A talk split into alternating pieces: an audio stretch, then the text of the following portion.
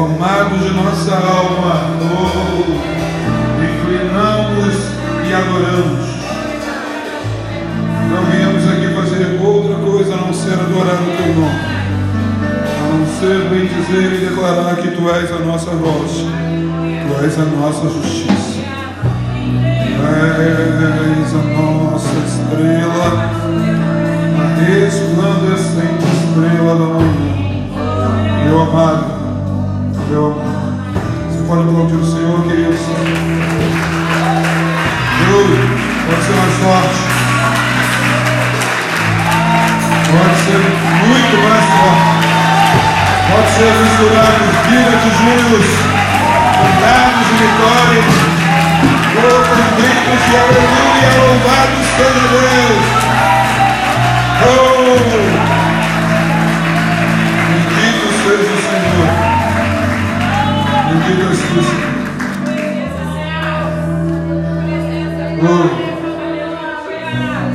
Você pode sentar, pode tomar assento. Obrigado pelo estado de louvor. Ter nos presenteado com uma adoração do nosso ala.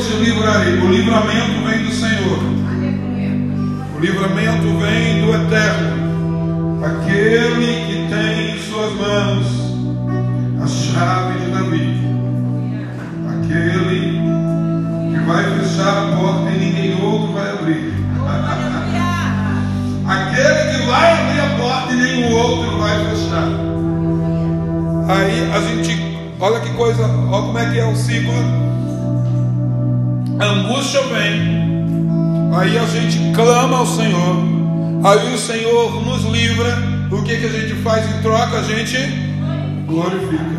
Você pode glorificar o Senhor? Ele é o Deus presente no momento de angústia. Bem? Você pode aplaudir Ele mais uma vez? Sim. Glória a Deus. Vocês podem tomar assento. Queridos, eu quero, eu quero continuar compartilhando a palavra que o Senhor colocou em meu coração nesses dias. Nós estamos vivendo é, um- uma emanação específica durante esses dias. Cada dia né, ele tem a sua especificidade. A cada mês, cada cabeça de mês, cada tanto é que os reis, né, eles faziam banquetes e os sacerdotes faziam celebrações Todas as vezes que acontecia algo, que algo era esse, pastor?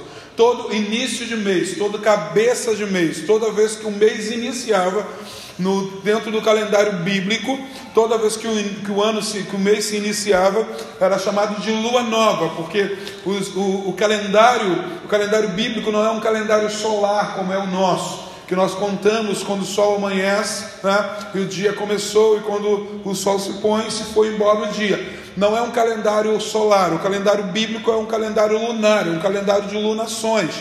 Os meses são contados pelas luas, pelas fases da, da lua. As quatro fases da lua apontam uma lunação, um, um ciclo de lunação completo, e aí se começa o mês. Então todo cabe, toda cabeça de mês era a lua nova. Tanto é que quando a mulher, a, a mulher que teve o seu filho é, acometido por uma doença, por uma insolação, o filho morre e ela fala com o marido que ela vai ver o profeta. Uma das coisas que o, prof... que o marido fala para ela: peraí, não é lua nova. Então, lua nova era um, um período que se dedicava à oração, à adoração, à entrega de sacrifícios, se entregavam ofertas em todo início de mês, porque se entendia que aquele mês trazia uma emanação, ela trazia um bênçãos, dádivas de Deus, era, havia uma conexão e as pessoas queriam estar conectadas às emanações daquele mês. Então, toda cabeça, é, Rosh Kodesh, toda cabeça de mês, o que, que acontecia? Se fazia, os reis faziam banquete, sacerdotes sacrificavam e celebravam o início do mês, porque a cada mês existe algo que é emanado dos céus para as nossas vidas e essa dimensão está aberta e a gente precisa se conectar com ela. Bom, você entendeu? Sim ou não? Amém? Ficou claro isso? A gente tem falado, mas é bom, muito bom explicar. Bom, então esse mês é o quarto. Nós estamos em que mês? Qual é o mês que nós estamos? No quarto mês, que é o mês de de Tamuz. Bom, esse mês é o quarto mês, é o mês que algumas coisas acontecem. É, algum, alguns portais são abertos, algumas dimensões espirituais são abertas e a gente pode vivenciar o que Deus tem preparado. São meses de nascimentos de alguns, de, de alguns homens é, proféticos, alguns patriarcas proféticos, alguém que deu é, linhagem, é o mês do de Rubem, porque quem nasce nesse mês, né, ele está conectado à emanação desse mês da tribo de Rubem, a tribo que é, é uma tribo que gera a unção sobre é, a primogenitura, é o primeiro filho, é o abrir a madre, etc. Nós já falamos sobre isso. E esse mês também, segundo os sábios, é o mês que nasceu o filho de Jacó, que rompeu com todo o período né, de, de travar que Jacó vivia, mesmo sendo detentor de promessa. Jacó, como eu expliquei anteriormente, na mensagem anterior, ele era alguém que tinha é, evoluído espiritualmente, conseguiu conceber o que era a primogenitura, comprou a primogenitura do seu irmão, isso lhe trouxe um entrave familiar, ele fugiu e foi para a terra onde seu tio habitava e trabalhou lá durante muito tempo para casar com Raquel. No processo foi enganado, foi isso, é o resumo né, do que nós vivemos é, esses dias ministrando. Ele foi enganado no, nesse, nesse propósito que ele fez, nesse trato que ele fez com o tio. O tio lhe deu a, a irmã mais velha, que era Lia, e Jacó, né, depois que cumpriu o prazo de lua de mel, ele casou também com Raquel, mas teve que trabalhar mais sete anos por Raquel. Então, ao todo, Jacó trabalhou 14 anos e a vida foi, foi sendo levada ali, ele trabalhando durante muito tempo, trabalhando só para pagar uma dívida, um dote de casamento. Chega um momento que as coisas começam a fluir, a, a sua esposa Lia começa a engravidar, mas Raquel era estéreo, Raquel não tinha filho. Uma determinada vez, né, Deus abre a madre de Raquel, de, de Raquel e Raquel tem um menino, e esse menino se chama José. E quando José chega na vida de Jacó, ele dá final a um ciclo e ele abre um outro ciclo um ciclo de romper. Jacó começa a romper financeiramente, prosperar, crescer, ser abundante após o nascimento de José. José vem com uma emanação de rompedor. O nome Yosef é aquele que acrescenta. Então Jacó Nesse momento, ao José entrar na vida dele, José vem com as emanações desse dia, como nós explicamos, e eu aconselho quem não ouviu de novo a mensagem de domingo, que ouça ela mais uma vez, que ela tem códigos para a sua vida. Bom, então José agora ele começa a se desenvolver, a crescer, tem os seus sonhos, e você conhece muito bem a história. Se você não leu na Bíblia, você viu na Record José do Egito. Então você sabe mais ou menos o que é a história. O que eu quero falar hoje é sobre chaves. Sobre o que? Chaves. O título da palavra de hoje é Chaves Vencedoras, as chaves vencedoras na vida de José. José, ele, ele pegou o chave. Quem pega a chave, a chave é para fazer o quê? Para que serve uma chave? Para abrir uma porta. E quando você abre uma porta, você passa de uma dimensão para outra dimensão. E nessa noite o Senhor vai começar a entregar as chaves de José. Aleluia. Diz que ele que tem as chaves de Davi, se ele tem as chaves de Davi, ele também tem as chaves de José. Então, José rompeu mediante a emanação que foi liberada sobre ele no dia do seu nascimento, e ele foi fluindo, crescendo, amadurecendo e pegando essas chaves para vencer. Bom, primeira chave, capítulo de número 37 de Gênesis, Bereshit, primeiro livro da Bíblia. Gênesis 34.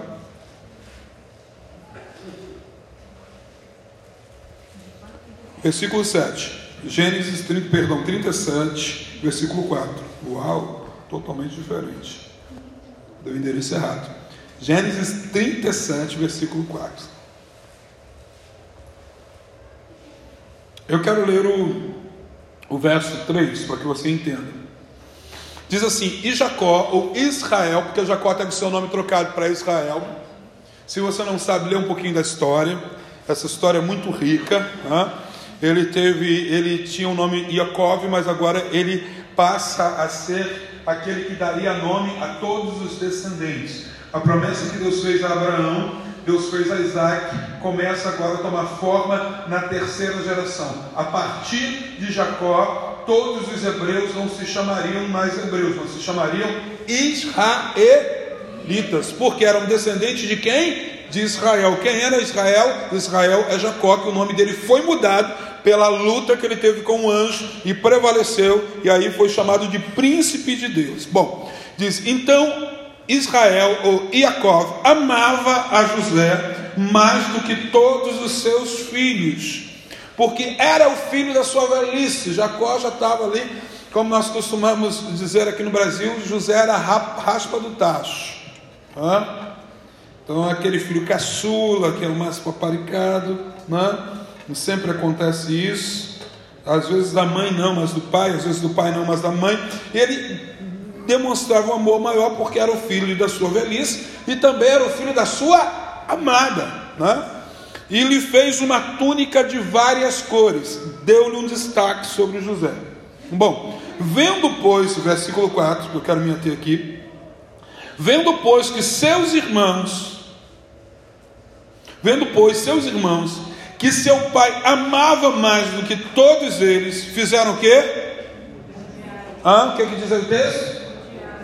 Eles odiaram-no, tornaram-se tão invejosos que não conseguiram mais lhe falar de maneira pacífica ou de maneira amigável. Nós começamos a ver, amados, que José agora aqui ele é preterido. Repita comigo, preterido.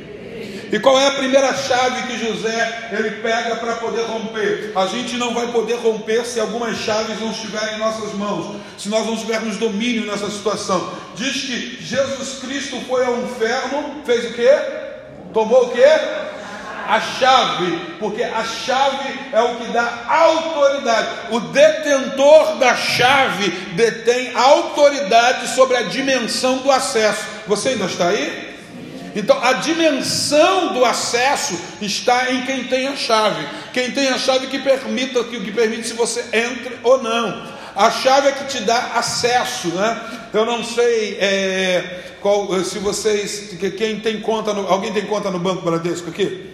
A Bradesco tem conta no Banco Bradesco. Além do, além de você ter o, o, seu cartão, além de você ter a senha, você precisa ter um cartão que possui uma chave.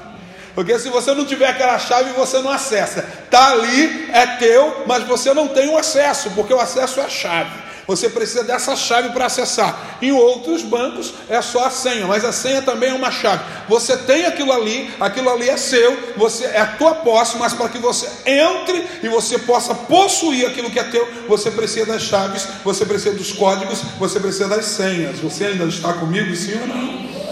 Não adianta ter nada depositado para você se você não puder ter acesso. Você ainda está comigo? Sim ou não? Então, quando a gente recusa o acesso, quando a gente recusa a chave, a gente pode ter, mas a gente não acessa. Rapidamente para que a gente possa entrar. É, havia um garoto numa determinada, é, é, numa determinada, conta-se essa história, uma parábola, que havia um menino, um, um, um jovem, não era, não era já um homem, era um jovem, e esse menino, uma vez, ele cometeu uma, uma insandice, ele assassinou alguém. E ele era muito querido, foi um momento assim de, de, de, de, de percalço da vida, e ele foi lançado, era o oeste dos Estados Unidos, ele foi lançado na cadeia e ele seria condenado à morte houve um clamor popular. Né? Mas o tempo de aprisionamento começou a mexer com as suas emoções. E ele ficou muito irado e muito, é, é, muito raivoso com tudo aquilo. Eu quero que você entenda. E aí foram até o governador. O governador né, já é, é, falou: não, então vou lá fazer uma visita, porque o governador era o único que poderia lhe dar é, o perdão, uma carta de perdão. O que, que o governador fez? É, as pessoas já começaram a tentar acessar o garoto para consolar, confortar, dizer que Deus iria intervir, que aquilo foi um momento. E o garoto já estava totalmente desesperançoso em relação àquilo e se tornou uma opressão. Ele já estava opresso por tudo aquilo. Ele começou a rejeitar, falar que se Deus existisse, ele não estaria numa situação daquela e tal. Bom, o que, que o governador fez, Wagner? O governador se vestiu de pastor, colocou uma gola clerical pegou uma Bíblia, botou a carta dentro da Bíblia e chegou na porta da cela. Quando ele chegou, viu um pastor aparamentado, vestido como pastor, com uma Bíblia na mão, né? e ele falou: Eu tenho aqui o que pode libertar você de vez. Está aqui. E mostrou a Bíblia para ele. Ele xingou o pastor, ele falou, mandou o pastor embora, cuspiu, ele não acreditava mais naquilo, ele foi embora. O pastor foi, não era um pastor, ele era o governador disfarçado de pastor. O pastor e o governador levou o seu pedido. Bom, quando ele saiu, o guarda falou: Cara, você é maluco. Ele falou: Mas o que, que houve? Eu não quero saber de igreja, eu não quero saber de crente, eu não quero saber de pastor, eu não quero saber de Deus. Ele falou: Não era um pastor, era o governador que trouxe dentro da Bíblia, ele trouxe a, o, a sua carta de perdão. Ele trouxe aí, né? Ele trouxe para você aquilo que ia te isentar de tudo isso. E aí ele chorou muito no dia de, de ser enforcado, que ele ia para a forca, ele subiu no patíbulo da forca, e ele perguntou se ele podia falar antes de ser enforcado, ele permitiu. Ele falou: Eu não estou morrendo pelo pecado que eu cometi, eu estou morrendo pelo perdão que eu recusei.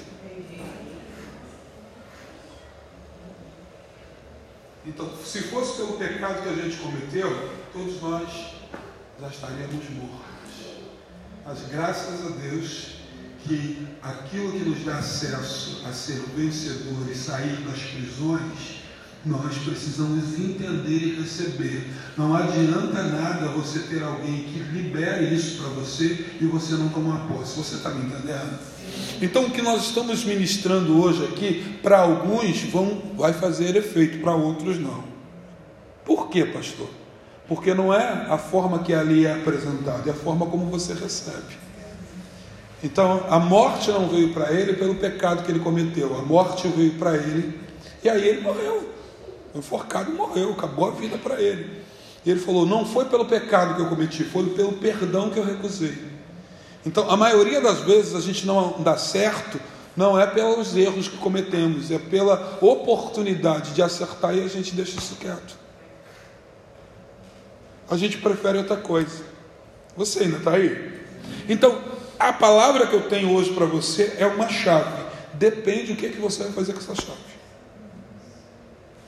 Nós vamos falar hoje sobre pouca coisa, não vai dar para falar tudo, a gente vai voltar para o próximo capítulo, no próximo culto. A primeira chave que eu vejo aqui que José conseguiu, aqui foi que nós já começamos a falar no culto passado, foi a chave sobre o ódio, o ciúme e a inveja. Tem gente que não consegue vencer esse trio. Se tem alguém que lhe proporcionou algo que lhe fere, ele guarda aquilo no coração e ele não consegue mais desenvolver nada baseado nesse estado, ele fica preso nisso aí. Os irmãos não conseguiam lhe, falar pacificamente. Sabe o que, que aquilo fez para José? Nada, ele continuou fazendo o que ele foi chamado para fazer, a vontade do Pai. Ele continuou cuidando dos rebanhos do Pai. Os meus irmãos me inveja, o problema dos meus irmãos, meu Pai me ama. Não é quem está contra você, é quem está contigo. O Pai já demonstrou um amor a você e você está preocupado com as outras pessoas. Você está preocupado com quem está falando mal de você, você está preocupado com quem tem inveja de você, com quem não consegue falar eh, com você pacificamente. A primeira chave para ser um vencedor é tomar a posse sobre tudo aquilo que vem externamente tenta nos atingir, tenta nos derrubar. Né? Nós lemos aqui, né, por, por esses motivos, por esses sentimentos é, destrutivos, os irmãos de José conspiraram até com a morte dele. Mas quando nós estamos debaixo de uma unção do eterno para cumprir um destino, não importa quem está pressionando do outro lado, nós sabemos que somos amados pelo Pai e temos um destino nele. A primeira chave que nós precisamos, amados, controle sobre as nossas emoções e sobre os nossos sentimentos.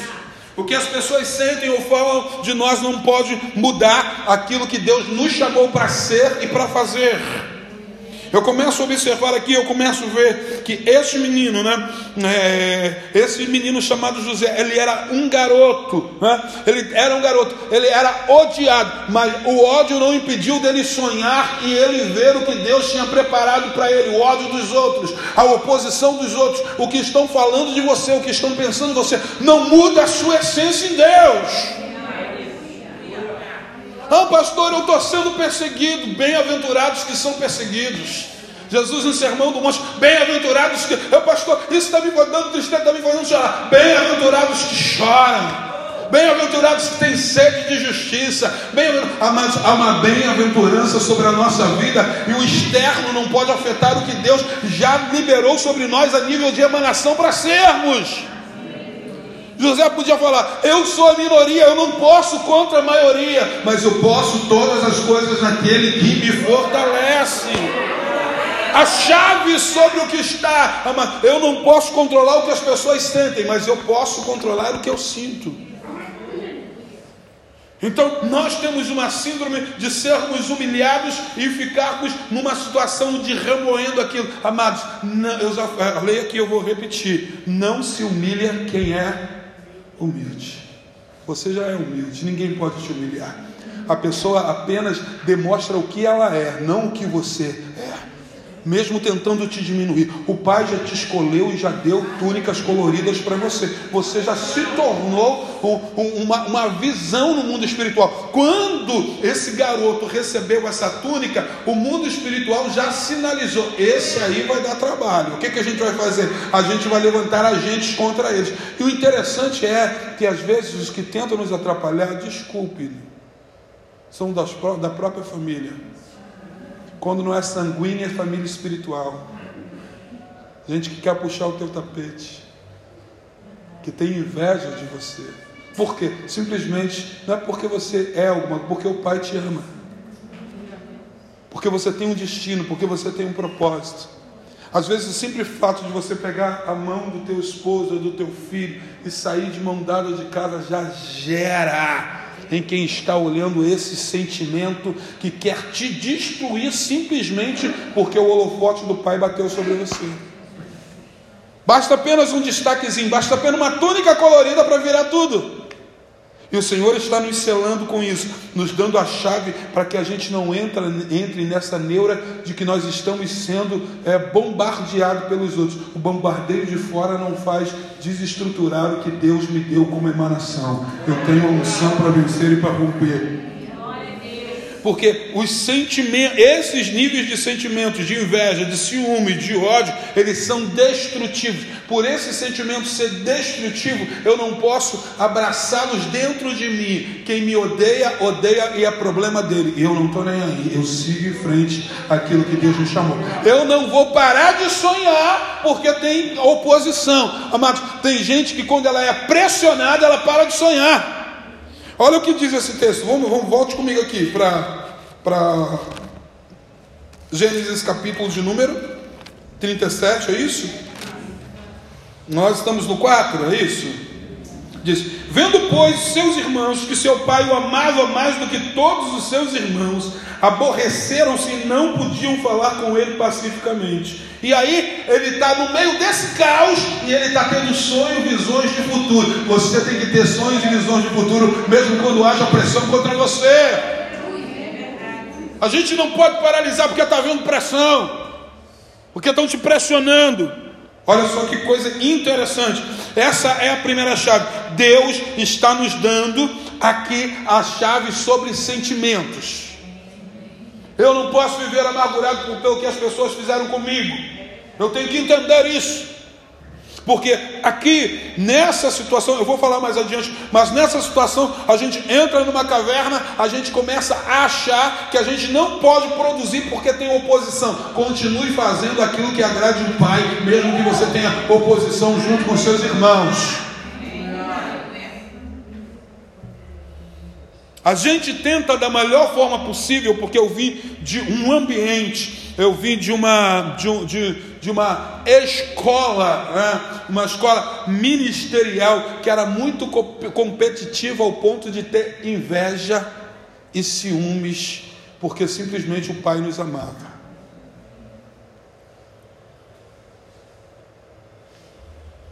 E aqui nós não, de maneira alguma, nós reproduzimos isso. Aqui todo mundo está fazendo a vontade do Pai. E tudo que nós temos aqui é o desejo de cuidar daquilo que é do Pai. É simplesmente isso. Eu estava comentando com os pastores aí da casa outro dia. Eu estou pedindo ao Senhor que o Senhor envie quanto mais pessoas uh, talentosas, né? que o Senhor uh, levante pessoas e libere dons e talentos para que a gente possa se empenhar em fazer aquilo que fomos chamados para fazer e olharmos outra área e ver, é ali que está precisando, então eu vou me deslocar para lá. Eu só estou aqui porque aqui estava precisando, mas se chegou alguém que faz isso com excelência aqui, eu saio daqui, eu me movimento para onde está precisando porque o meu negócio é fazer a vontade do Pai e não resplandecer a minha vontade. Você ainda está comigo? Essa primeira chave que Deus vai te dar é sobre os seus sentimentos. E quando você trata os seus sentimentos, você não vai viver uma síndrome de coitado, uma síndrome de vitimismo contínuo. José não se sentiu uma vítima porque ele era preterido. José não se sentiu vítima quando foi vendido pelos irmãos. Ele sabia que a emanação que Deus deu para ele era de governo, porque após disso ele tem um sonho. Diz: E teve José um sonho e contou com seus irmãos, e por isso o aborreciam ainda mais. Ele conta os sonhos para ver se os irmãos vão entender, vão querer fazer parte do projeto, mas, amados, é muito difícil você se alegrar com o que se alegra, é mais fácil chorar com o que chora.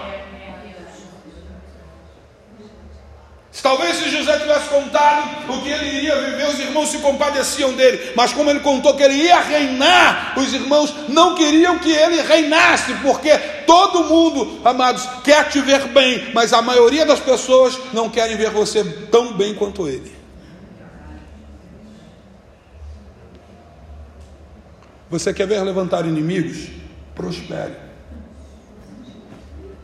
Você quer ver levantar invejosos? Seja feliz. Externe a sua felicidade para você ver como é que dentro do seu âmbito familiar já vai ter gente virando mão. Experimenta comprar um carro novo, trocar, trocar de carro. Experimenta andar um, um, um pouco mais arrumado. Experimenta, tenha a audácia de prosperar para você ver como vai levantar invejosos, ciumentos. Começa a externar a tua felicidade na internet para tu ver o que, que acontece contigo. Tem coisas que a gente não posta, a gente só vive, porque se postar, meu irmão, um monte de irmão de José aparece, querendo te jogar no poço, querendo tomar tua túnica. Porque simplesmente o Pai te amou. Sabe o que, que Deus está te dando? Deus está te dando a chave sobre essas pessoas ruins. Você vai prosperar independente daqueles que estão torcendo contra você. O plano do Senhor para você é governo. Você pode aplaudir a Ele. O plano do Senhor sobre a tua vida é governo.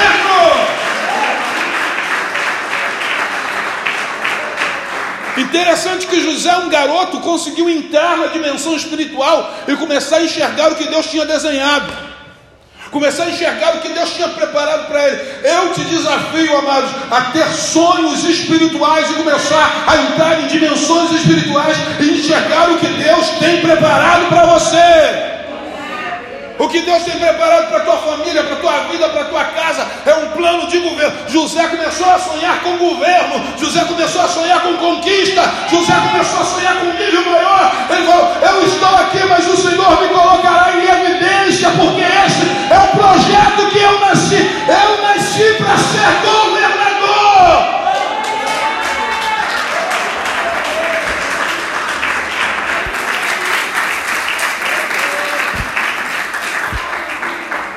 E sabe qual é o primeiro governo que Deus deu? A primeira chave que Deus deu a José? A chave sobre as emoções.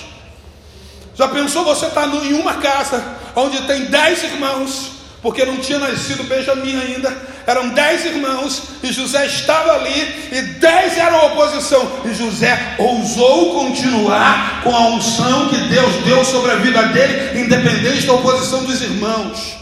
Independente da oposição que você tem em casa, continue exercendo a unção que está sobre você. Independente da oposição que você tem dos teus pais, dos teus irmãos, do teu marido, da tua esposa, continue exercendo a unção que Deus deu sobre você.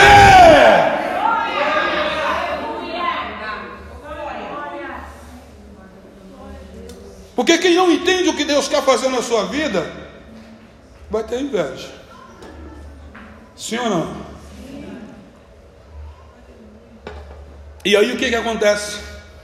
Resumidamente, vamos para o capítulo 39.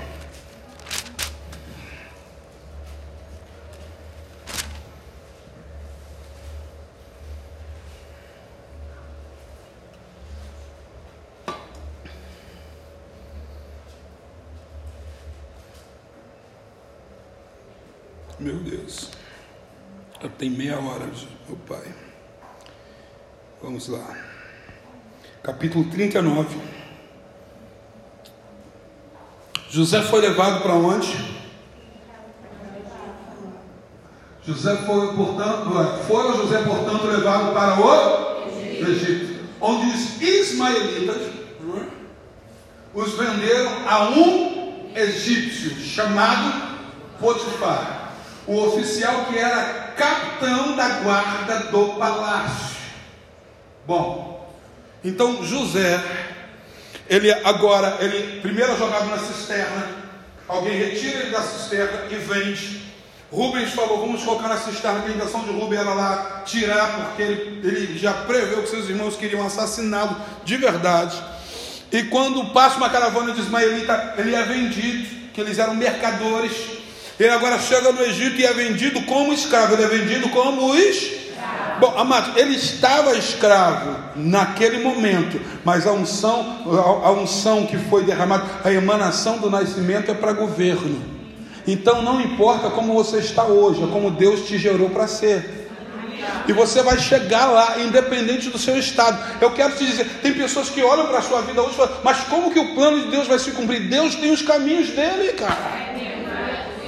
Porque eu não posso perder a minha acesso. Eu tenho que ter em mim algumas chaves para continuar passando. Porque, bom, ele, ele estava aqui um garoto. Primeiro ele se tornou depois um prisioneiro na cisterna. Agora ele tem uma liberdade, mas ele continua sendo escravo. Ele sai da cisterna, parece que melhorou, mas agora ele se torna escravo. Quando ele sai da cisterna, sai da cisterna, estava no fundo do poço. Parece, aí parece que vai melhorar, aí ele é vendido como escravo. Agora ele está como escravo, mas a porta que ele vai abrir no final é a porta de um trono. Então você tem que ter as chaves para ir passando de fase até chegar no destino que Deus separou para você. E aí a gente não pode de maneira nenhuma dispensar ou desprezar o processo. Não é o fato que você foi escolhido, que você teve a unção, que foi derramado sobre a tua vida e que você, apesar disso, não vai passar pelo processo. Há um processo, mas Deus está dando chaves para que a gente possa passar pelos processos e acessar o destino. Aí diz assim: Mas o Senhor, o que é que diz aí? Ah, ora, e a Howard. Ah, o Senhor estava com? O Senhor estava com? Em, em, em quê? Em tudo. E, e teve êxito e passou a morar na casa do seu senhor Egito. Ele sai da cisterna e agora ele vai para ali. Ele começa a vivenciar. Vendo aí o que, que acontece? Vendo, pois, verso 3: Vendo, pois, Potifar, o seu senhor, que estava com ele, que em tudo que ele, que o Senhor estava com ele, perdão, em tudo que fazia, e o que o Senhor prosperava em sua mão, José achou graça aos olhos e o servia. Então ele o pôs por mordomo da sua casa e entregou na sua mão tudo o que tinha. E aconteceu que desde que pus, pusera José como mordomo em sua casa e sobre tudo que tinha, o Senhor abençoou a casa do egípcio por amor a José. E a bênção do Senhor foi sobre tudo que tinha na casa e no campo.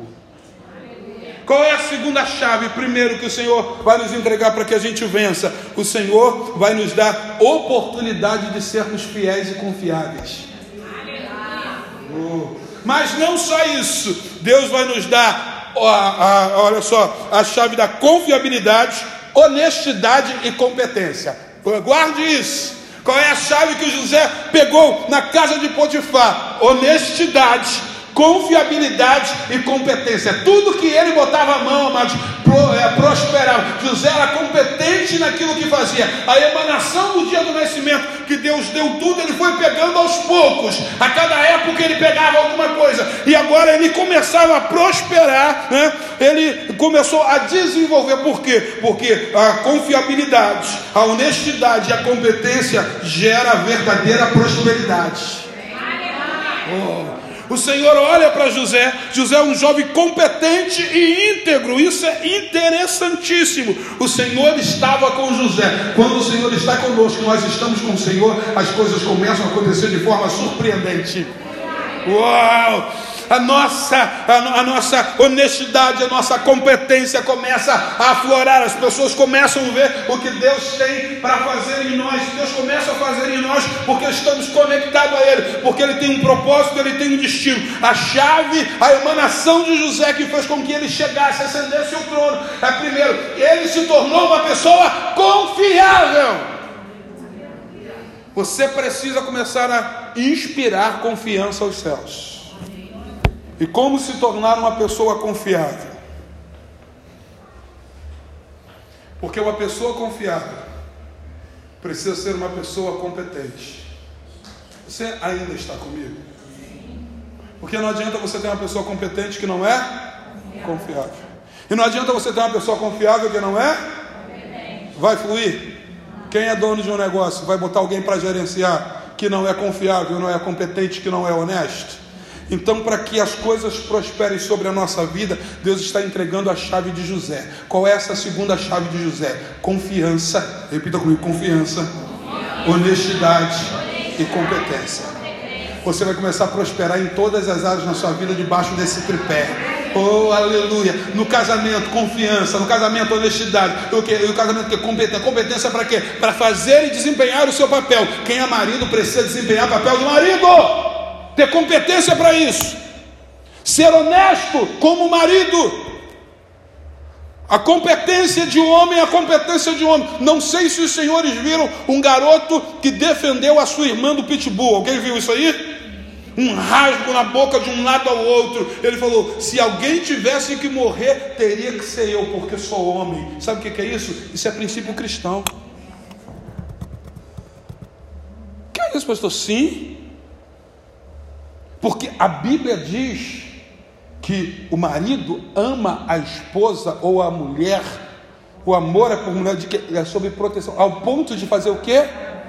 De dar a vida. Ele falou: se tiver que morrer, morra eu que sou homem. Eu tenho a unção do irmão mais velho para proteger o irmão mais novo. Ele estava debaixo de um princípio. E isso, amados, não se recebe em genética, simplesmente. Isso se ensina. Ele já deve ter ouvido muitas vezes em casa que é o papel do homem fazer o que precisa fazer. Então, quando nós fazemos o que precisa ser feito, temos competência naquilo que precisa ser feito, Deus começa a prosperar. E aí eu já comecei a ver o que surgiu sobre a vida desse menino sobre esse ato. Eu já vi as pessoas que se associaram. Eu já vi, ele era fã do Capitão América, o cara que fez, falou: Eu vou mandar o escudo original para você. Não sei se vocês viram isso. Alguém falou: A cirurgia de reconstrução é toda por minha conta. Outro falou: A faculdade, até a faculdade desse garoto, pode deixar que é eu que pago. Sabe o que, que acontece? Quando a gente tem competência naquilo que a gente faz, o Senhor faz prosperar. Quando a gente é honesto em um princípio, o Senhor nos faz prosperar. O cara estava prisioneiro, ele estava ali aprisionado, mas ele já gerencia o que, que é o mordomo? O mordomo é que toma conta de tudo. Tem coisas que nem o dono sabe que tem, mas o mordomo sabe. E ele que gerencia. José estava ali. E sabe o que, que o Senhor fez? Eu preciso abençoar o dono da casa pela unção que está naquele que eu escolhi para romper. A nossa presença debaixo dessas chaves vai começar a abençoar lugares onde estamos. Tem empresa que só vai prosperar porque você está lá. Não, você não entendeu. Vou falar. Tem empresas que só vai prosperar porque você está lá. Entenda aqueles que querem ser empresários ou são empresários. Tem empregados chaves lá ali na sua empresa que Deus colocou ou que Deus vai colocar só para abençoar e fazer a tua empresa prosperar. Você está prosperando porque tem um José lá, tem alguém debaixo dessa autoridade, tem alguém que tem a chave da confiabilidade, da honestidade e da competência. Então ele vai fazer o teu negócio romper.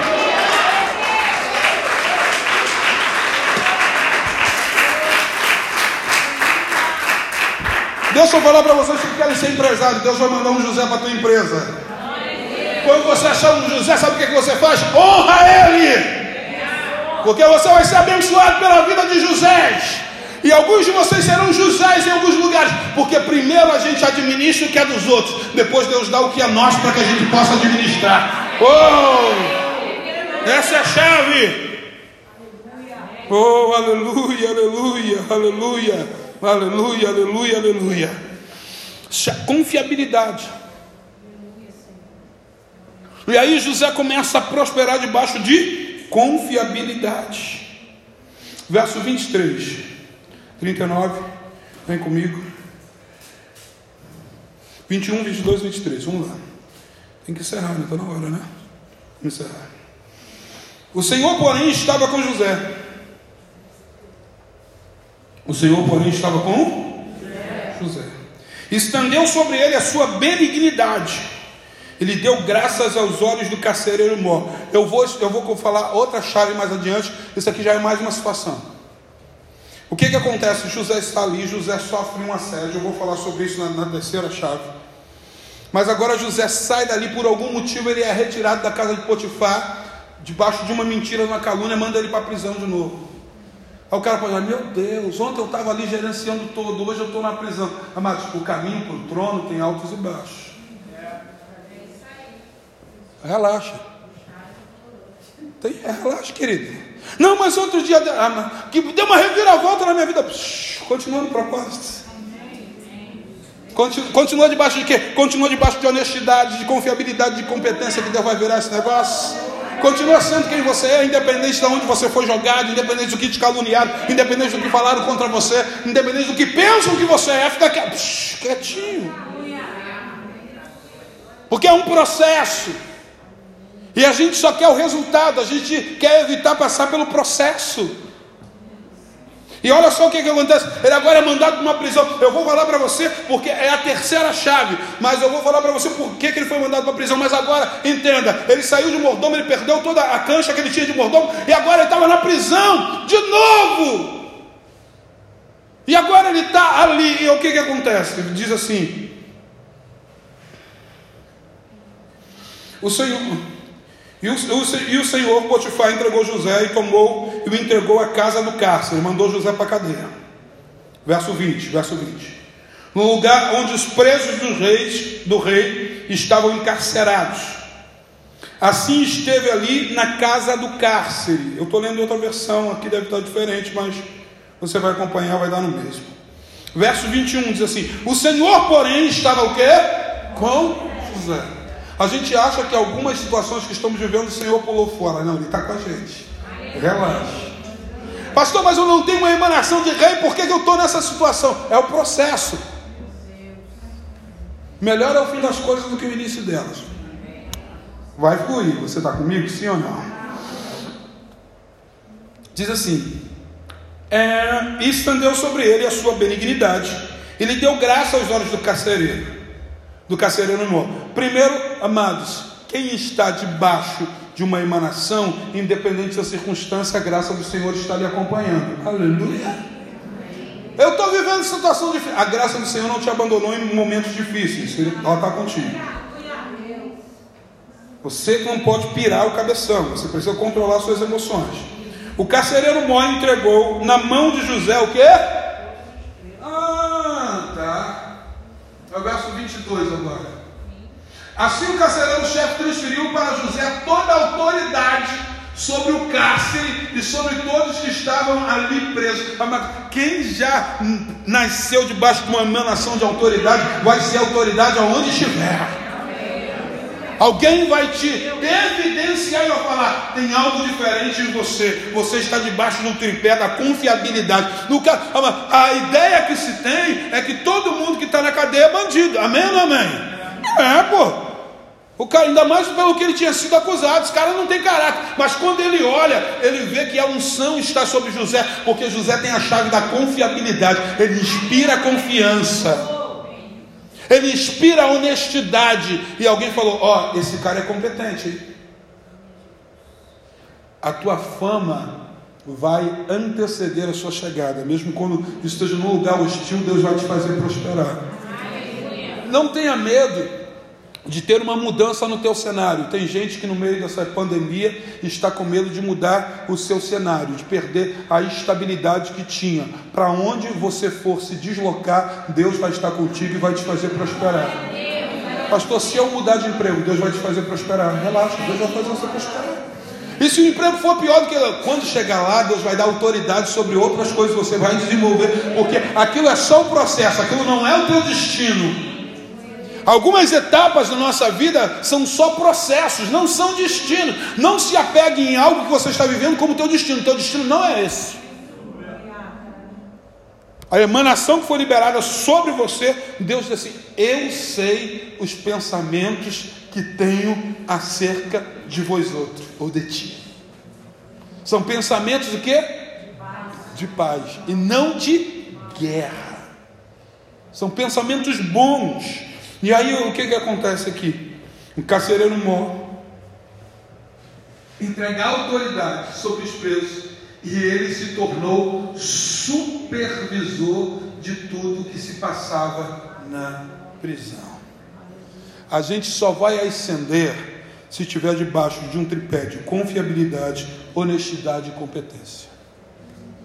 Não adianta ser confiável e ser incompetente o Senhor vai começar. Como é que eu, que eu, como é que eu busco a competência?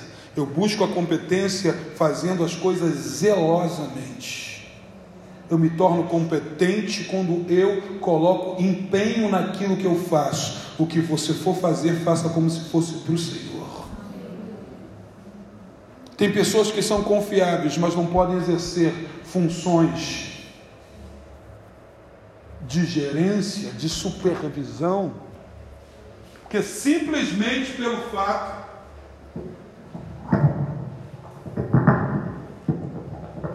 delas não serem competentes. Você ainda está aí? Sim. Ele acaba agora, e aí o que, que acontece com José neste momento? É, eu quero que você vá comigo antes. Eu vou findar agora para a gente tomar ceia. Já são que horas, gente? Meu Deus, já passei do horário. A última só. Gênesis 39, mesmo capítulo.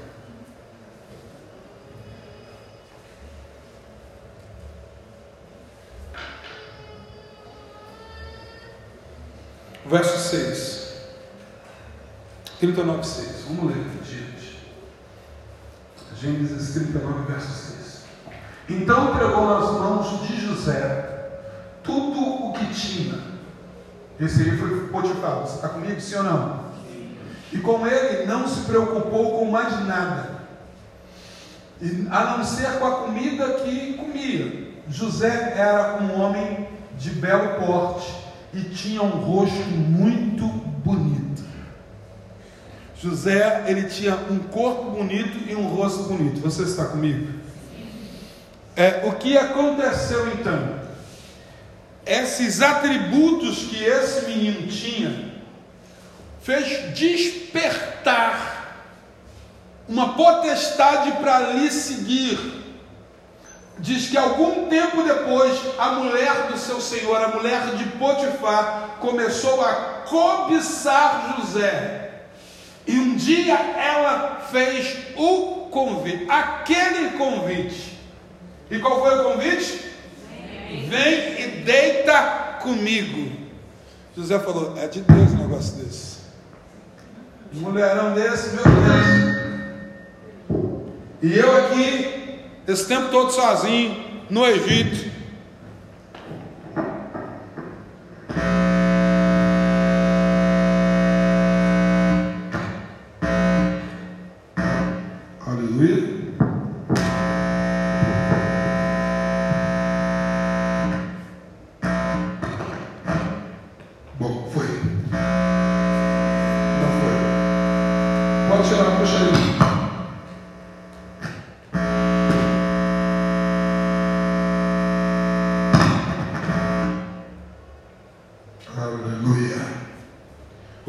Acontece aqui agora, nesse dado momento?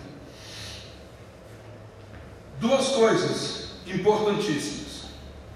José podia se usar de uma prerrogativa.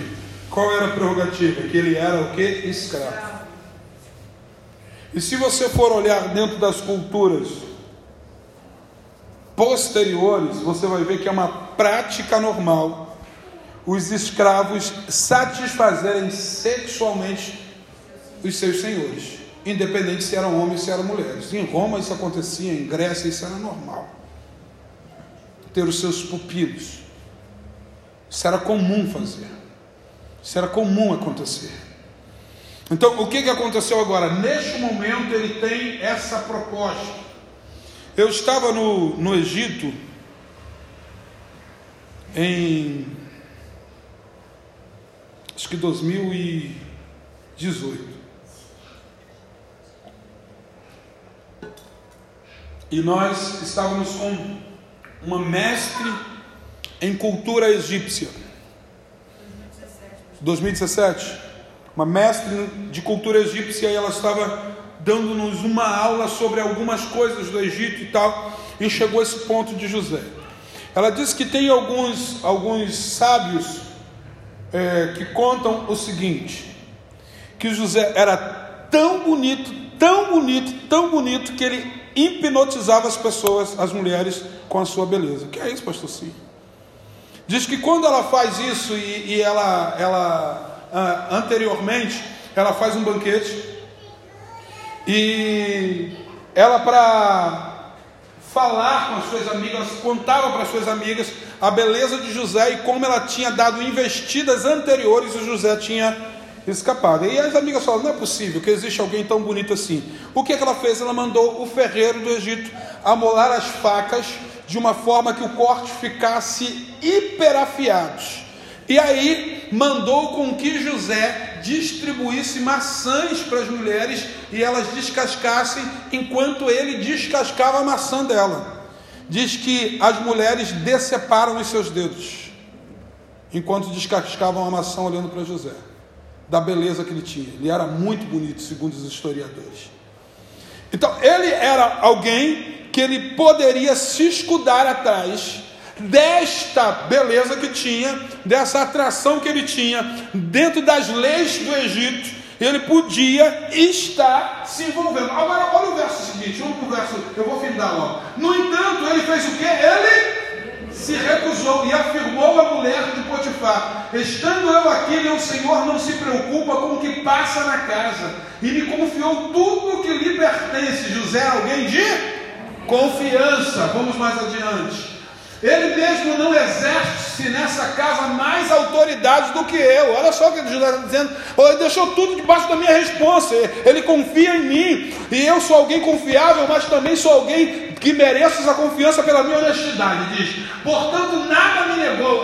Só que o patrão falou: ó, eu acho que ele já conhecia a Patifona, né? A Patifona é a mulher do Potifar. Ele já conhecia a Patifona e falou: toma cuidado com a minha mulher. Minha mulher não, hein? Só que ele falou o seguinte comigo: a não ser a senhora, o resto de tudo é contigo. Pode resolver tudo. Os problemas da minha esposa, deixa que eu resolvo. Não resolve, não. Aí diz assim: sendo assim, como poderia eu cometer algo tão perverso com meu Senhor e pecar contra o meu Deus? Essa é a terceira chave que eu quero que eu quero ministrar para você. A gente desenvolve isso mais adiante, né? A chave para vencer as tentações e pecados. Se você tem um destino de governo, vai ter que aprender a vencer tentação e pecado. Para de ficar dando desculpinha que a carne é fraca.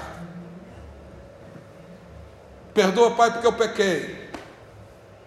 Toda semana tem uma confissão diferente. Você vai ter que pegar a chave de começar a fugir dessas situações. José foi assediado pela mulher de Potifar e ele não cedeu às suas investidas. Ele disse: Como eu poderia cometer tamanha maldade, pecando contra o meu próximo e contra o meu Deus? E olha que os mandamentos não tinham sido nem ainda entregue, mas ele já tinha dentro do seu coração que ele não podia adulterar, não podia cobiçar a mulher do próximo, ele tinha que amar o próximo, ele não podia pecar contra o próximo, nem contra Deus.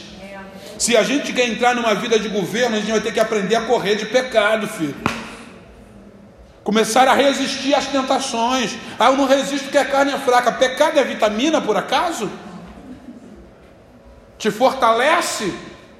A gente vai começar a entender isso. Ele literalmente fugiu. E aí o que, ela faz? Ela agarra José.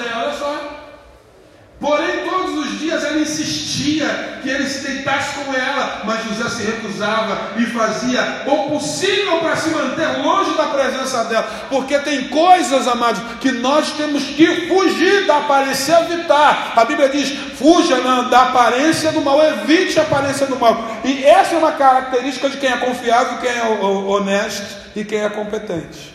Ele foge do que é errado. Havia um homem na terra de Ur, diz assim, homem íntegro, temente a Deus, e fazia o quê? Se desviava do mal. O sucesso para alcançar, ou perdão, o segredo para alcançar o destino e o sucesso é correr de pecado. Porque quanto mais você se aproxima do pecado, mais Deus se distancia de você. Não dá para viver uma vida com Deus ah, vivendo vida de pecado porque são os nossos pecados que nos afastam de Deus, as nossas iniquidades, porque pecado cometido com práticas contínuas vira, vira iniquidade. Eu já ministrei sobre isso aqui, e uma vez que a iniquidade se instala, tem que ter uma força muito maior para se liberar dela, arrancar dela. Sabe o que José, José falou? Eu poderia fazer, porque eu teria até uma legitimação para os homens, mas perante a Deus eu não posso. Tem coisas que são lícitas e tem coisas que não convém fazer. Se você sabe que tem alguma coisa que está te levando para se desviar do teu destino, foge disso. Tem gente que fica brincando com o pecado. Tem gente que está ali no limiar, sabe que aquilo vai causar problema, mas ele está querendo ver que o bicho vai dar, vai dar ruim. O que que José fazia? José se desviava. Bom, mas um certo dia, José veio a casa para fazer o seu serviço e não havia ninguém em casa. Eu acho que deu ruim.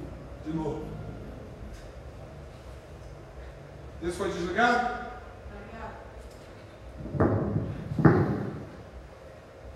Pode deixar que eu vou nesse aqui mesmo, até o final. Estou acabando. Olha, um certo dia José veio em casa para fazer o seu serviço e não havia na casa nenhum dos domésticos, nem funcionário, os empregados.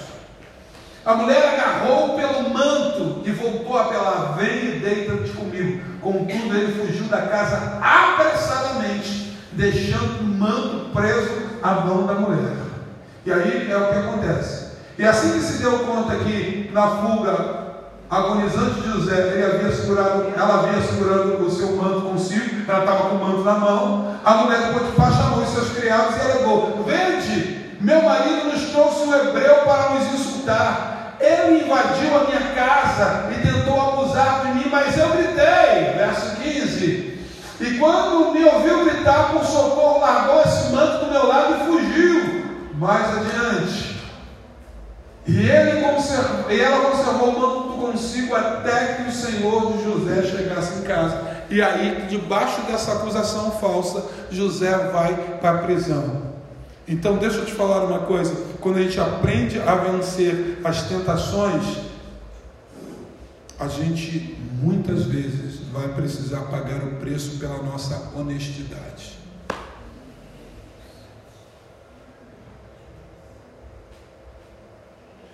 Mas quando nós somos, somos sinceros, somos sinceros ao Senhor, a sinceridade ela reverbera no céu, ela vem em forma de graça.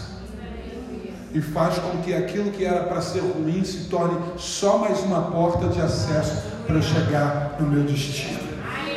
Então vamos lá, as três chaves que eu te passei hoje. A primeira chave é a chave sobre sentimentos, sobre inveja, ciúme e ódio.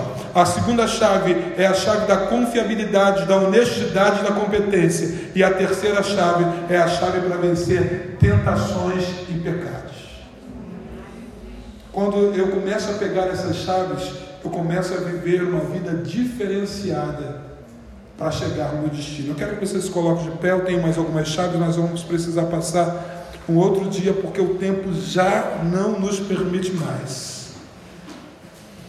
Eu queria